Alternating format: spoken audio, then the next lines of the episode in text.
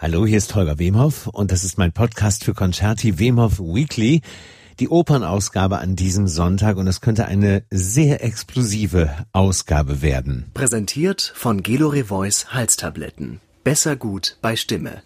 Und ich freue mich, dass äh, der Bassist Günther Greusberg am Telefon ist. Günther, mein Lieber, schön, dass ja, du Zeit hast. Hallo, wie geht's bei dir? Mir, ja, mir du. Hier ist äh, so ein bisschen äh, Feiertag im Norden an diesem Wochenende, kurz vor dem Lockdown. Hier ist so ein bisschen Weltuntergangsstimmung gerade. Kannst du dir das vorstellen? Ja, das ist es auch im Süden. Kein, also man kann ich dir, kann die beruhigen. Also ich glaube, das Wetter passt gerade momentan auch sehr gut zu dieser Stimmung. Es ist irgendwo zu kurz vor der vor der Götterdämmerung.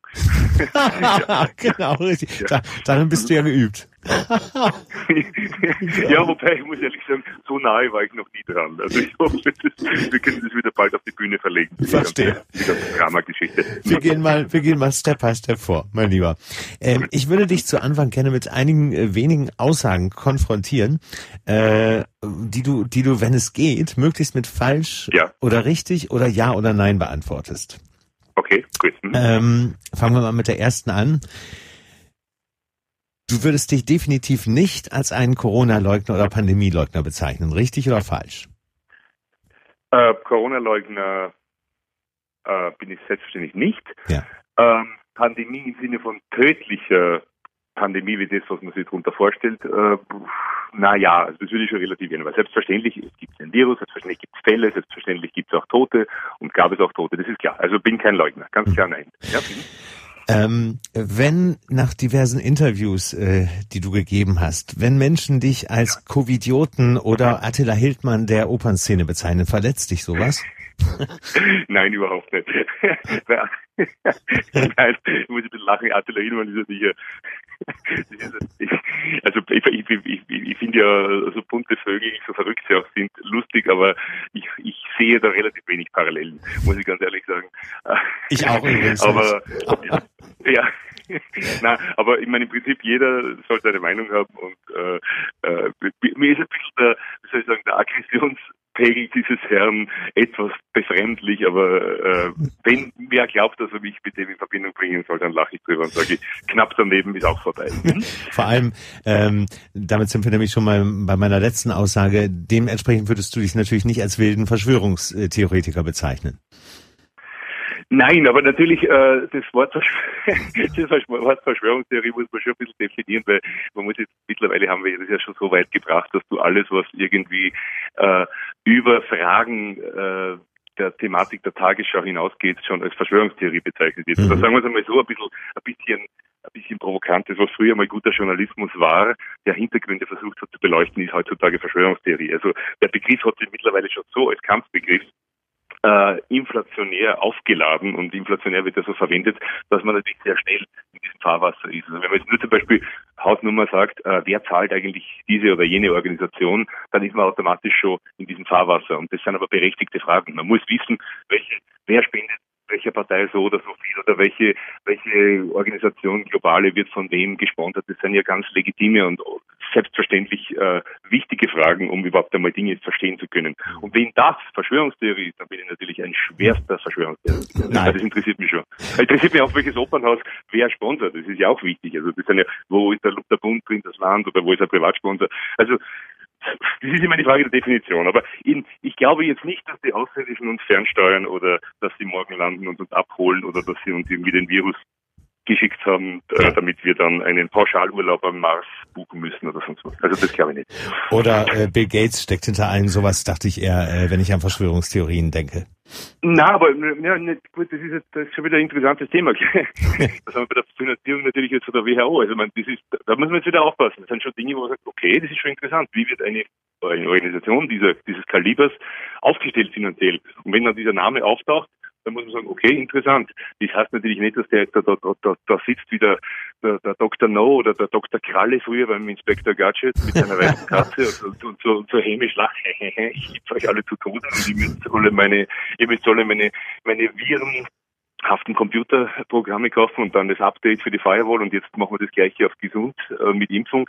Das glaube ich so nicht. Aber natürlich, die ganze Welt ist natürlich voller Interessen und Lobbyismus gibt's und es gibt einfach mächtige Leute, die viel investieren und natürlich auch dafür eine Rendite auch haben wollen. Mhm. Das ist ja, auch das ist jetzt nichts äh, Ungewöhnliches und über das muss man reden dürfen. Und wenn man Hausnummer den Namen Bill Gates, der nicht sehr mächtig ist, mit ins Spiel bringt, dann darf man jetzt nicht automatisch gleich wie so ein äh, Codewort oder Stichwort sofort äh, geprügelt werden. Man muss sagen, aha, okay, klingt das plausibel, ist da was dran, kann man das überprüfen?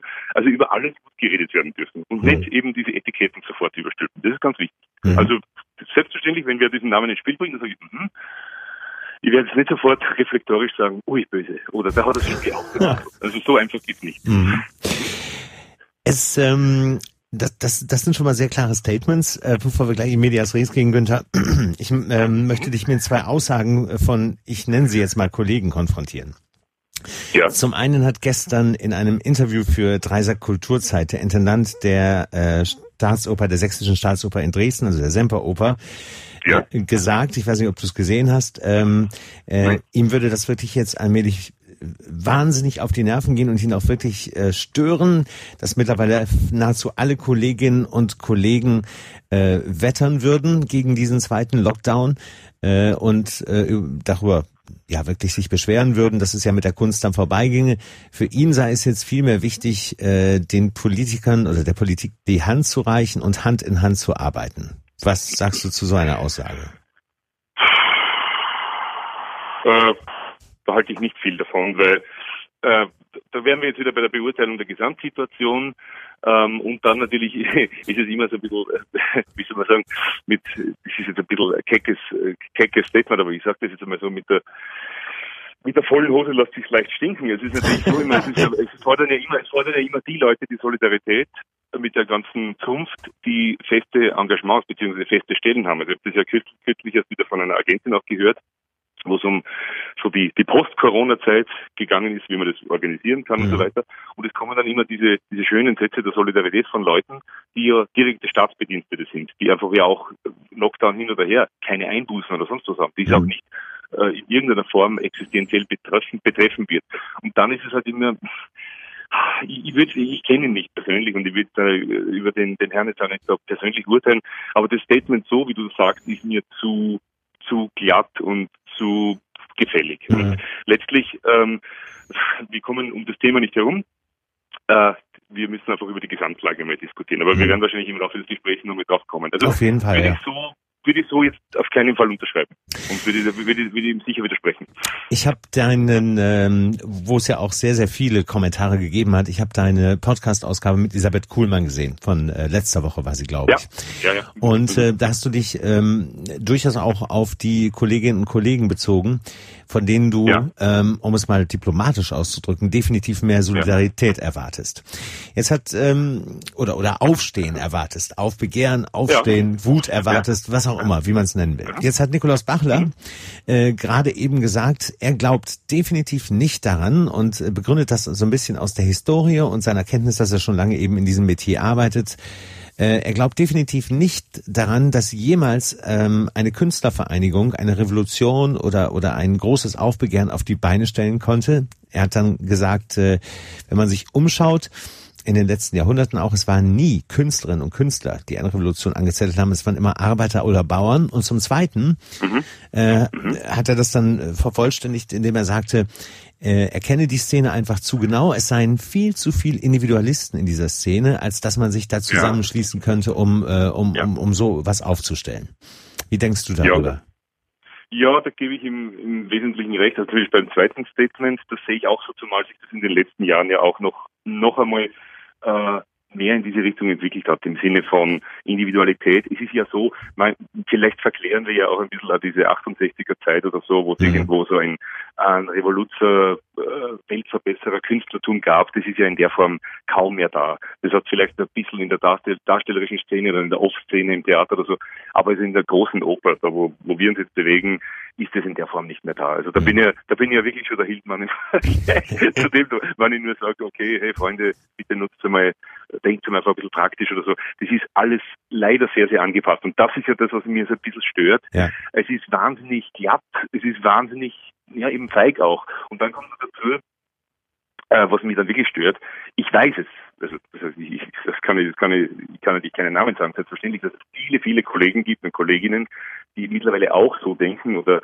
sogar Internaten, die mir sagen, du, ich war am Anfang ein bisschen skeptisch über deine Einstellung, aber jetzt denke ich genauso, die aber dann einfach den Mut nicht haben. Und dann geht es natürlich auch wieder um das, wo du merkst, es ist einfach eine gesunde, leider ungesunde Portion Opportunismus dabei, dass man dann einfach weiß, ja, ich bin halt Angestellter beim Staat, bei der Stadt oder ja. beim, beim, beim, Bundesland und äh, ich will mir da jetzt einfach irgendwie nichts kaputt machen, zumal ich ja auch weiß, die große Solidaritätswelle, und da sind wir wieder bei Bachler, äh, die wird nicht einsetzen. Also wenn ja. ich mich jetzt äh, rauslehne und ich bin, bei mir ist es einfach so, das ist einfach meine Natur, ich will ja niemanden beleidigen, das ist meine Einstellung, äh, aber es hat dann einfach, du hast jetzt nicht zu erwarten, dass da jetzt da plötzlich die Welle losgetreten wird. Ich habe am Beginn ein bisschen gehofft, aber natürlich mittlerweile bin ich auch so, ich, ich lasse meinen Mund nicht verbieten, aber ich habe dann auch keine Lust, dann so wie beim, beim, nicht, beim Leben des Brian dann oben am Kreuz zu hängen und dann kommen deine Freunde und gratulieren dir unten und sagen, danke Brian, dass du das tust und, und dann bleibst du aber trotzdem hängen. Und Schöner Vergleich. Naja, aber es ist ein bisschen so. Also, was ist okay. Ja. Und das, das, das ist leider ein bisschen, also diese Tendenz sehe ich schon so. Und das sagt mir dann auch immer meine Frau, jetzt hör mal auf. Sage ich, ja, du, äh, das ist ja, es ist ja letztlich auch eine Kosten-Nutzen-Rechnung. Wie, wie viel Ärger fresse ich rein und wie viel spucke ich aus? Also mhm. ich muss irgendwie mal ausbalancieren, wie weit lehne ich mich raus, um irgendwo mir selber in den Spiegel schauen zu können. Ja. Und auf der anderen Seite aber auch, wie weit treibe ich und ich, und ich eigentlich dann im Prinzip ja auch nichts erreiche, weil das ist einfach ein, ein Lernprozess oder Aufwachprozess, was viele Leute, jeder für sich auch machen muss in seinem Tempo, in seiner Realität.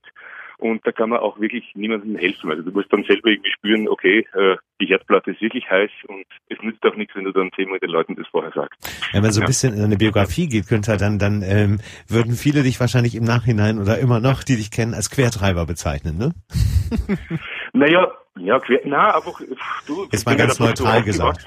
Ja. Ja, naja, Quertreiber klingt so, klingt so manipulativ oder irgendwie so, als äh, ich, ich habe jetzt bin eigentlich ein sehr, sehr friedlicher und sehr, sehr harmoniesüchtiger Mensch, also jeder, der mich kennt. Ja. Aber ähm, in meiner in mein, meiner Biografie ist es eben so, dass ich halt sehr viel von klein weg äh, selber habe erfahren dürfen und müssen. Und man hatte dann ein gewisses Urvertrauen eben zu sich selber und ein gewisses Urmisstrauen mhm. der Umwelt gegenüber. Und das, aus dem heraus hat man dann halt einfach äh, eine, eine Methode oder Weg gefunden, wie man sich durchs Leben äh, ja, durchkämpft und irgendwann einmal so, wenn man dann so bei der statistisch gesehen bei der Mitte ist, wie es bei mir eben ist, dann weiß man, okay, im Prinzip auch äh, rückblickend, man hat dann meistens mit seinem Instinkt richtig gelegen. Und das ist jetzt bei der Sache auch. Also ich habe das sehr früh mir gedacht, äh, das, das, das passt einfach so nicht. Da hat irgendwas. Also ja. Da geht es irgendwie um etwas, um etwas mehr. Und ohne das, das zu präzisieren und, und, und so zu wissen, ich spekuliere ja auch nur und ja. kann nur vermuten, äh, aber das, ja, und deshalb habe ich dann sehr schnell mir gesagt, äh, ja, ich, ich empfinde das so und ich sage das auch so. Ich brauche mich jetzt nicht verstecken und ja. doch ist es ja so, dass man das sagen darf. Absolut ja. und ich denke, das wird auch so bleiben. Ähm, ja, hoffe ich zumindest und denke ich auch so. Ähm, ich finde es auch wichtig, dass, dass äh, diese Stimme, äh, laut ist, deine Stimme. Im, also nicht, nicht sängerisch, sondern wirklich auch die, diesem Falle laut ist. Das, was du meinst. Ja, genau. Ja. Ähm, und, und deswegen finde ich es auch wichtig, dass du, dass du das kundtust. Und ich glaube mittlerweile, du hast es gerade selber schon angedeutet, dass, dass du äh, vielen Künstlerinnen und Künstlern, die vielleicht nicht so mutig sind wie du oder nicht diese, nicht trauen sich, diese Stimme so zu erheben, dass du ihnen aus der Seele ja. sprichst. Ähm, darf ich dich fragen, ähm, wie gesagt, seit einigen Monaten äh, ist es ja schon so, auch, auch mit dem ersten Lockdown hast du ja auch schon durchaus laut geredet, dass ja. es so einfach nicht geht. Äh, hast du da schon gemerkt ähm, oder hast du im, am eigenen Leib oder an Engagements erfahren, dass man dich äh, deswegen wieder ausgeladen hat oder Engagements gecancelt hat? Oder äh, bist du nicht da eingeladen worden? ja. Nee, ich kann, ich, ich sage mal so eineinhalb Geschichten, wo ich wo etwas mit der Sache in Verbindung sein könnte. Aber das wäre jetzt wirklich, da sind wir im, im Bereich der Verschwörungstheorie und das will ich dann auch nicht weiter Verstehe. nähern, wo ja. vielleicht etwas, also das ist mir dann zu, zu, zu diffus und zu wenig präzise, dass ich wirklich sagen kann, okay, ich wäre dort eingeladen gewesen und ich weiß, der denkt so oder so. Das ist, das ist zu schwammig, da kann ich nichts drüber sagen. Äh, mag schon sein, äh, mag aber, ich kann aber auch, es ist aber ganz bestimmt auch so, dass man natürlich auf der anderen Seite äh, durchaus sehr viel sehr, sehr herzlichen und ehrlichen Zuspruch bekommt, der ja. auch sehr schön ist. Und ähm, schau, ich, das habe ich bei der Elisabeth Kuhlmann schon gesagt, wenn ich die Hälfte mache von dem, was ich bis jetzt gemacht habe, oder ein Drittel, dann kann ich es auch irgendwie überleben. Also ja. das ist es mir wert. Also ja. dieses, dieses, das ist, wie gesagt, das ist dann letztlich eine, eine Sache für sich selber, auch was, was die eigene seelische und körperliche Gesundheit dann in weiterer Folge auch betrifft. Wie weit verbiege ich mich oder wie weit äh, schwimme ich da mit oder spiele ein Spiel mit, was nicht meines ist und das schädigt mich ja dann äh, seelisch und letztlich dann körperlich noch viel mehr, als wenn ich vielleicht das eine oder andere Engagement verliere. Also der Preis, mhm. wenn es den überhaupt zu bezahlen gibt, der ist es mir wert.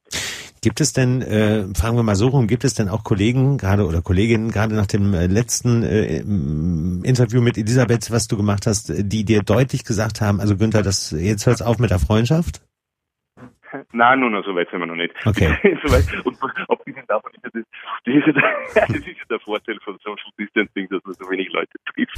nein, also, nein, also ich habe ich hab, ich hab jetzt niemand bei mir irgendwie empört gemeldet oder sonst etwas. Eher, eher sogar im Gegenteil. Also sind die, die, die, die Treueren, also die genauso denken, haben sich bei mir gemeldet. Und also ich habe keine persönliche direkte negative Rückmeldung bekommen, aber sehr viele direkte positive. Natürlich gibt's die, das ist mir klar. Ja. Und es wird da sehr viele geben, die sich ein bisschen danach richten, wie sich gerade der Wind dreht oder eben in welche Richtung das dreht. Das ist immer so, das ist mir klar. Und es wird bestimmt auch Leute geben, die hinter äh, vorgehaltener Hand schlecht über mich reden. Ich weiß es von einem Regisseur. Äh, das ja, das muss ich leider akzeptieren. Das ja. ist der Preis und das ist ja letztlich auch das, was ich bei der Elisabeth gesagt habe. Äh, so viel Mut muss ja jeder haben, dass er zu seiner Einstellung steht, dass er das erträgt, dass er die eine oder andere Stimme gegen sich hat. Und das ist ja auch im generell in allen Bereichen momentan das Problem, auch in der Politik. Äh, der sogenannte Social Media Shitstorm lässt sofort alle Leute irgendwo zurückzucken vor, vor, vor allen Dingen, die, die sie eigentlich aus Überzeugung machen wollten. Mhm. Und dieses, dieses sich nicht mehr dem, dem Gegenwind stellen, das ist ja so eine, eine Art der, des Verbiegens, was uns in vielen Bereichen ja so, so weich und charakter äh, schwach auch gemacht hat. Und das ist nicht gut. Also wir dürfen nicht immer nur dem nachgeben, der am lautesten und hysterischsten schreit. Das ist das glaube ich falsch. Absolut, da bin ich komplett einer Meinung. Ähm. Günther, gehen wir mal vom Ist-Zustand aus. Wir reden jetzt am Freitag, am Sonntag wird der Podcast on air gehen. Ist-Zustand ja. Freitag ja. ist, dass äh, Deutschland äh, ab Montag einen zweiten ist fast ein zynisches Wort, Lockdown Light gehen wird. Nichtsdestoweniger betrifft dieser Lockdown eben auch wieder die äh, Theater, Kunst, Kulturszene. Ähm, wie, wie ist es in Österreich? Wo, wo bist du gerade? Ich habe gestern noch gesehen, gestern hast du noch einen Post aus der Wiener Staatsoper war es, glaube ich, gemacht, ne? Nein, ich war zu Hause bei der Alexandra, bei okay. meiner Pianistin, aber ist egal, wir haben, wir haben ordentlich gepaukt. Äh, ich, war in, ich bin noch in Österreich, fahre aber heute Abend wieder zurück in die Schweiz und okay. werde wenn alles normal läuft, Sonntag, wenn der Podcast ausgestrahlt wird, bin ich wahrscheinlich gerade am Einpacken des Autos und am Weg nach Paris, weil wir versuchen oh. am Montag tatsächlich äh, diese konzertante Wahlküre oder beziehungsweise diesen Ring konzertant noch immer umzusetzen, selbst wenn jetzt die Theater geschlossen werden. Also der Plan ist sehr ambitioniert, es zumindest jetzt im November zu streamen okay. oder in welcher Form auch immer trotzdem realisieren zu können und dann im Dezember vielleicht dann tatsächlich mit Publikum, was ich natürlich sehr bezweifle, weil es, die ganze Geschichte ist, geht, eskaliert jetzt schon wieder total. Und äh, also ich kann jetzt von Österreich auch nur sagen, aktuell ist es noch okay, aber ab Montag wird es ganz schlimm auch, also was ich jetzt gerade gelesen habe. Ich bin sehr, sehr gespannt, ob die das durchziehen, was jetzt gerade verlautbart wird. Ich habe dann immer so meine Quellen. Das ist der Vorteil wieder von einem kleinen Land, dass man irgendwie jeden kennt und jeder weiß was. Und meistens ist, nein, es ist, es, ist, es ist ja so gewesen im März zum Beispiel, kurz vor dem ersten Lockdown. Also ich habe mir die Dinge ja gar nicht posten getraut, was ich schon gewusst habe, weil zu dem Zeitpunkt ist man wirklich als übelster Verschwörungstheoretiker geschimpft worden, wenn ja. man angekündigt hätte, was gekommen ist. Also ist ja so, wir müssen uns immer wieder die Frage stellen, was war vor einem Jahr oder was war vor einem Dreivierteljahr und wie absurd ist das Ganze, wo wir da hingesteuert sind und wie weit haben wir Dinge schon als Realität und als Normalität akzeptiert, die nie und nimmer Normalität und Realität hätten werden dürfen. Mhm. Und das ist eben das Schockierende. Auf das möchte ich immer wieder hinweisen. Und leider ist dann der Mensch so ein Gewohnheitstier, dass man ihm dann peu à peu, Tag für Tag immer wieder ein Stückchen wegnehmen kann und er sagt, ach so, ach so, ja, stimmt, das war mal, ach so, Maske, ja, das, geht, das stört doch niemanden. Ach, geh Weihnachten, das braucht ja niemanden. Ach, geh Urlaub, was ist denn das? Also es ist ja dann so dieses, dieses immer so, so, irgendwie, irgendwann sitzt man dann in der, wie ein Legehuhn in der Batterie mhm. und sagt, na ja, aber wenigstens sicher ist es. Mhm. Ähm, die Frage ist natürlich, und, und ähm, also wenn du jetzt im Moment, äh, zumindest hier in Deutschland, aber das wird in Österreich nicht anders sein, mit ja. vielen Intensivmedizinern äh, sprichst, äh, ja. die sind ja nicht alle, sagen wir es mal so, ähm, eingelullt, sondern die haben ja die tägliche Realität vor sich. Und es gibt eben mhm. äh, den, den großer Prozentsatz der, der Intensivmediziner hier in Deutschland sagt, wäre dieser Lockdown jetzt nicht gekommen, wäre zu Weihnachten das Gesundheitssystem sogar in Deutschland äh, vielleicht sogar kollabiert, wenn nicht über die Grenzen gekommen. Ähm, sprich, das ist, das, das glaube ich unbesehen, wenn mir das ein Mediziner sagt. Also da bin ich sehr, sehr skeptisch. Also in Österreich haben wir diese Geschichten im März auch so gehört. Mhm. Und äh, wir waren weit weg. Also in Österreich waren wir zur Spitze der sogenannten ersten Welle, die man eigentlich in Österreich nicht einmal als solche bezeichnen kann, mhm. bei einer Auslastung von 27 Prozent der Intensivbetten zu mhm. Spitzenzeiten. Mhm. Und die sämtliche Berechnungen, wie exponentiell sich die Kurve entwickelt, beziehungsweise das ist ja dann immer eine Sache, du entwickelst, du redest dann über Kurve und Fälle, aber es geht ja um das, was ist dann real wirklich an Fällen da, an behandlungswürdigen und an Intensivpatienten. Also in Österreich kann man, und das kann jetzt wirklich auch so ganz ehrlich und offen im Radio sagen, wir waren vorgestern übrigens bei einer Informationsveranstaltung, wo der äh, Dr. Allersberger, das ist der Chef von der von der AGES, das ist mhm. quasi das, die Entsprechung des mhm. Robert Koch Instituts in Österreich, ja, genau. Agentur für Gesundheit, Ernährungswissenschaft, äh, Ernährungssicherheit, der ganz klar dann auch gesagt hat, äh, äh, sie haben sich am Anfang einfach ein bisschen verschätzt, weil sie eben dachten, dass das wie SARS, das erste SARS-Virus, ja. eben mit so einer Mortalität behaftet ist und so einer Letalität eben nicht. Und ähm, also bettenmäßig ist überhaupt kein Problem. Jetzt wird eben argumentiert mit Pflegepersonal und so weiter. Da muss man aber auch sagen, Freunde, seit April warnt ihr vor der sogenannten zweiten Welle. Ja. Wie gesagt, man kann über die erste diskutieren. Und wenn ihr es aber jetzt im Zeitraum von einem halben Jahr nicht geschafft habt, das Personal einzustellen, dann seid ihr grob fahrlässig. Also da mhm. meine ich jetzt die Gesundheitspolitiker und ihr habt Kliniken gebaut, die teilweise nicht einmal Patienten gesehen haben.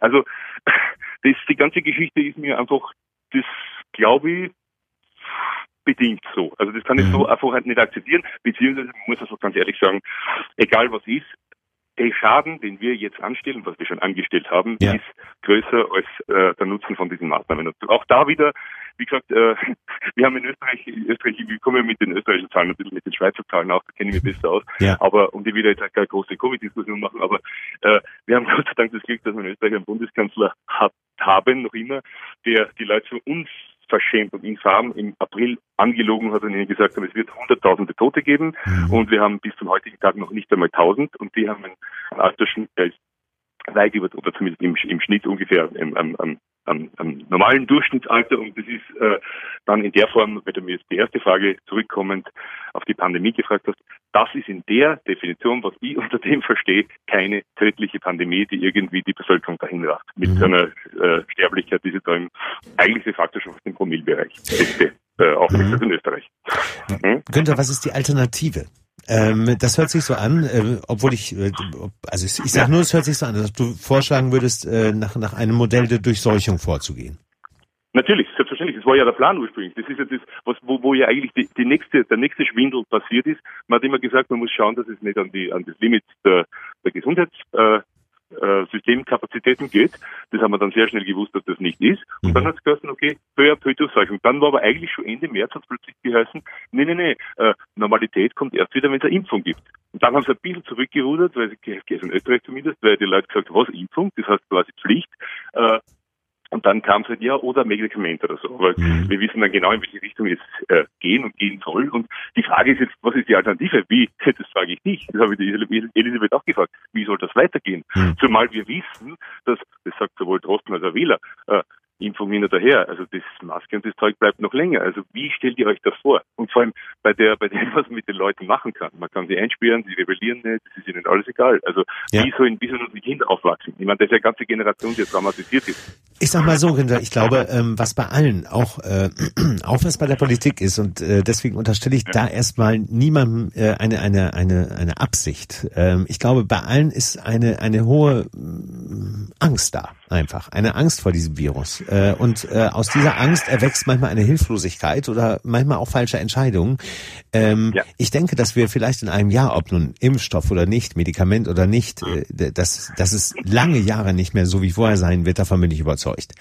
Äh, auch aufgrund der Wirtschaft. Kann ich nur ganz kurz den Dr. Allersberger wieder zitieren, ja. den Chef von der, von der AGES, der, der uns wortwörtlich vorgestern auch gesagt hat, wir wissen eines, bei jungen Leuten, und das ist die Definition unter 50, mhm. ist dieser Covid-19 weitaus weniger letal und gefährlich als die normale saisonale Grippe. So. Mhm. Und jetzt kann man aufgrund dieser, nur dieser Sache schon, kannst du einfach nicht die ganze Gesellschaft einfach wegsperren und einfach in einen Alarmzustand, einen Daueralarmzustand versetzen, der uns einfach kaputt macht und nicht nur wirtschaftlich, sondern auch psychologisch. Ich meine, das ist ja. eben auch das, da wo ich von den Künstlern mehr erwarte, wo ich sage, wie, welche Gesellschaft wollen wir leben? Und es kann nur auf freiwilligen Basis ein Selbstschutz sein. Und ich würde, wenn du mir sagst, was ist die Alternative, selbstverständlich eine Art von äh, geplanter oder geordneter Durchseuchung. Ja. Und dann würde ich Risikoleuten, die das teilweise übrigens sehr entspannt sehen, weil die 85-jährige Oma ist froh, wenn sie ihr Enkel sieht und sie sagt, okay, oder mein, mein wir, haben, wir haben den Fall zu Hause. Unser, unser Schwiegervater, der ist 90 geworden, hat es Gott sei Dank geschafft, weil der war völlig fertig. Für den war das die schlimmste Zeit in seinem Leben, ja. zwischen März und, und Mai, wie er niemanden sehen durfte.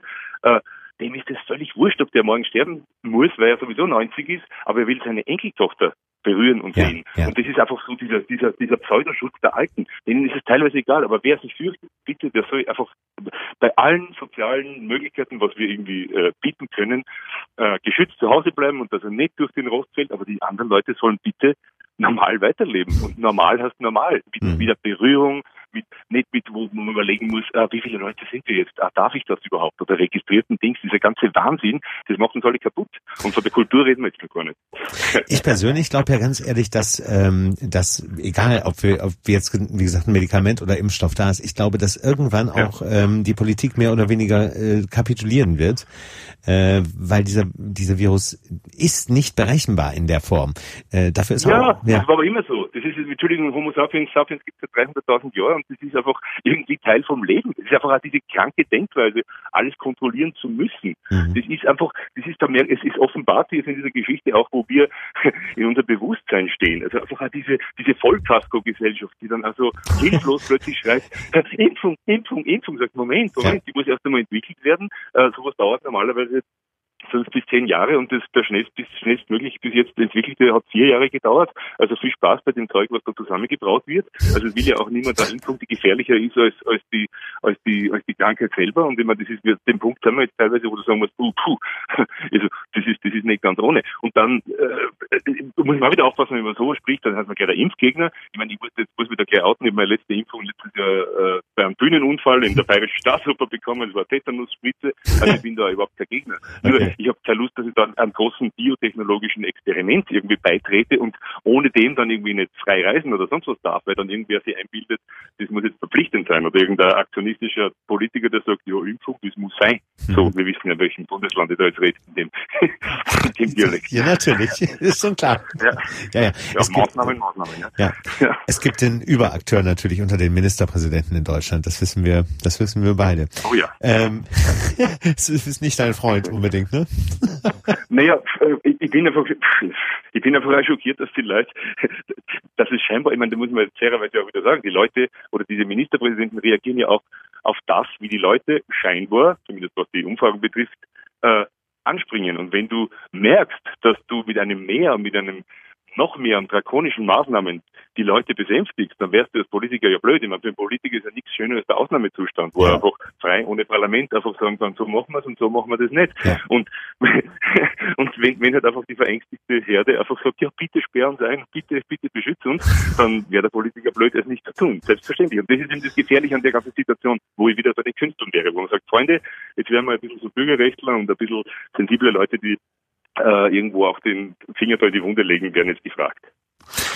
Ich merke einfach äh, insgesamt, äh, und zwar nicht nur in Europa oder Deutschland, Österreich, Schweiz, ja. ich merke einfach weltweit eine große Verunsicherung, die mich zumindest ja. noch vieles entschuldigen lässt wenn ich das mal so äh, sagen darf. Jetzt lang nicht, langsam nicht mehr. Am Beginn ja. Also bis bis April, Mai würde ich dir recht. Aber jetzt langsam ist die ist die Toleranz dann vorbei. Aber ja. ja. Das, was ich wirklich problematisch finde, ist, äh, seit dem verkündeten Lockdown hier äh, gehen ja auch viele äh, Politiker wieder in diverse Talkshows und stehen Rede und Antwort, aber niemand tatsächlich mhm. kann dir sagen, jetzt auf Deutschland bezogen, was wird denn dann ja. ab Dezember? Heißt das dann, Weihnachten macht man so ein bisschen psychologisch auch auf der Seite Friede, Freude, Eierkuchen wieder mehr oder weniger alles auf, fährt dann aber zu Silvester wieder runter und dann womöglich zwei oder drei Monate? Das kann dir niemand sagen und will auch wahrscheinlich niemand sagen. Mhm. Also das ist, das ist, und deswegen ich, also ich persönlich nehme ich davon nicht aus, dass ich auch ängstlich bin. Wenn du mir zum Beispiel sagst, äh, du siehst jetzt zu, dass du nach Frankreich kommst und hoffst, dass du die äh, konzertante ja. Wahlküre da machst, auch wenn es nur ja. im Stream ist. Ich wüsste nicht, ob ich mich ja. das trauen würde im Moment, bei den, gerade bei, in, bei den Infektionszahlen in Frankreich.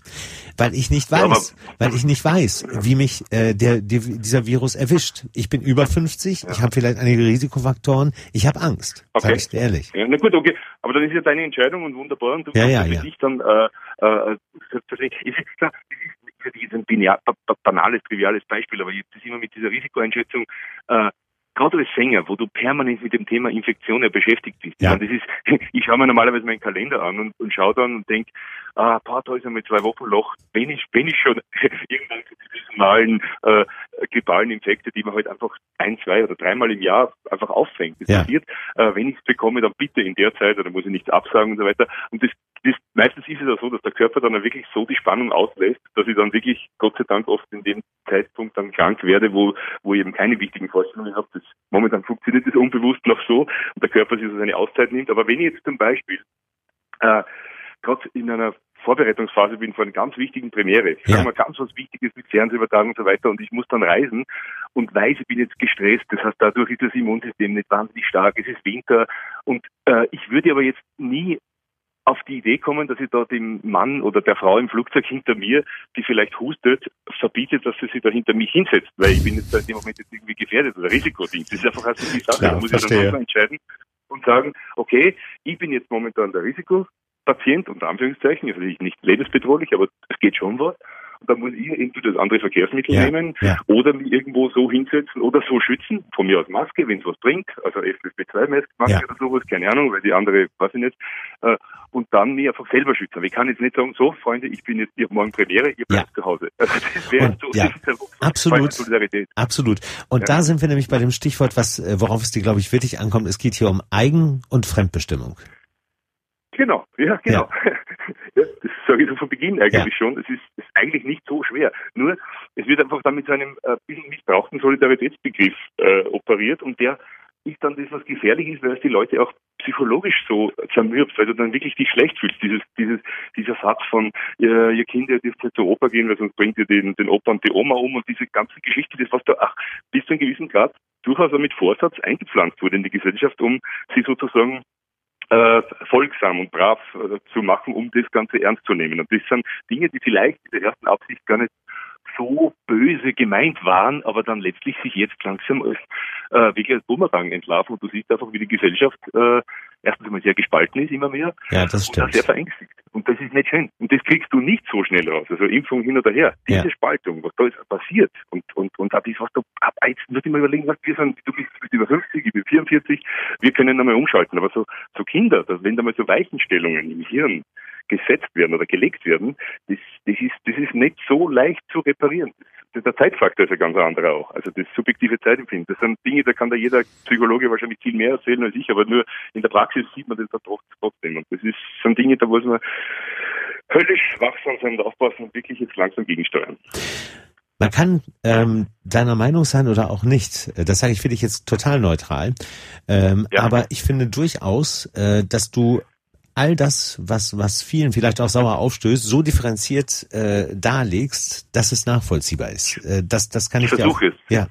Nee, das ist auch, auch, auch ohne, ohne, also wirklich ohne Aufgeregtheit, äh, schon mit der nötigen Energie, aber wirklich äh, ohne in Hysterie zu verfallen. Ich würde einmal, Nein, nein, nein. ich würde einmal gerne, wenn ich darf, ähm, weil eine Lösung finden wir nicht äh, für dieses Problem. Leider. Ja. Ich würde mit Ja. dir einen Knopf gerne drücken. Geht leider nicht. Oh, Ähm, ja, das wäre schön, ja. ähm, ich möchte einmal wirklich auf deine auf deine Pläne gucken. Was ich dir wirklich ähm, auch als Kompliment machen möchte, du hast ähm, auch während der Lockdown-Zeit und äh, wo alles abgesagt worden ist, hast du gerade im Sommer unfassbar viel, was eben ging, an den Start gebracht, äh, an den an streckenweise unmöglichsten Plätzen und äh, dann Ja. dann ging da ging einiges wieder auf. Du hast zum Beispiel jetzt gerade, äh, als es eben wieder ging mit Placido Domingo, ich glaube Boccanegra war das von Verdi. Gemacht, ne? ja, genau. Das hat mich sehr gefreut. Bin Ja. ich total glücklich, dass das stattgefunden hat. Ja. Mich auch, Günther, mich auch. Ja. Und ähm, jetzt sind wir halt wieder an dem Punkt, äh, wo zu befürchten Ja. ist, unabhängig jetzt von der Pariser Wahlküre, ähm, dass es wieder für einige Monate in ein in ein ganz schwarzes Loch fällt. Was was was Oh, was, ja. was was planst du dann? Gehst du dann äh, in die Berge den ganzen Winter über mit deiner Familie oder was was tust du dann? Na, es ist ganz lustig, weil ich gerade, bevor du jetzt angerufen hast, bevor wir jetzt unser Gespräch begonnen haben, haben wir gerade äh, ein, ein, ein Kollege was geschickt und wir wir planen wir planen schon wieder so so so ganz verschwörerisch äh, so je, je nachdem was halt so erlaubt ist äh, so Kleinigkeiten wieder äh, mit kleinem Ensemble. Also wir überlegen schon, wir, wir haben gerade, ich hab gerade jetzt zum, zum Scherz geschrieben, ja, wir nennen es dann klassischen Bunker. Also, Form. also es geht jetzt, es geht quasi wieder los und wir werden dann schauen, wer dann wieder als erster anspringt und wahrscheinlich äh, keine Ahnung, wahrscheinlich der, der Uwe Laufenberg wird wahrscheinlich Twitter heute. Also egal, wir müssen einfach schauen, was jetzt, was jetzt einfach passiert. Aber natürlich, wir sind dann auf alles wieder vorbereitet. Natürlich, was ich auch sagen muss, die Energie ist schon äh, wesentlich reduzierter als damals, weil ja. damals im Mai, Juni war es so, dass man sich dachte, okay, ah, das ist jetzt ein Befreiungsschlag, wo wir jetzt einfach das Ganze wieder sozusagen den Motor anwerfen und einmal kurz da voranziehen und jetzt die ganze Geschichte noch einmal und wieder irgendwo auch sehen, dass, dass das da ein, eigentlich ein Rückfall ist. Das macht das Ganze schon mühsamer.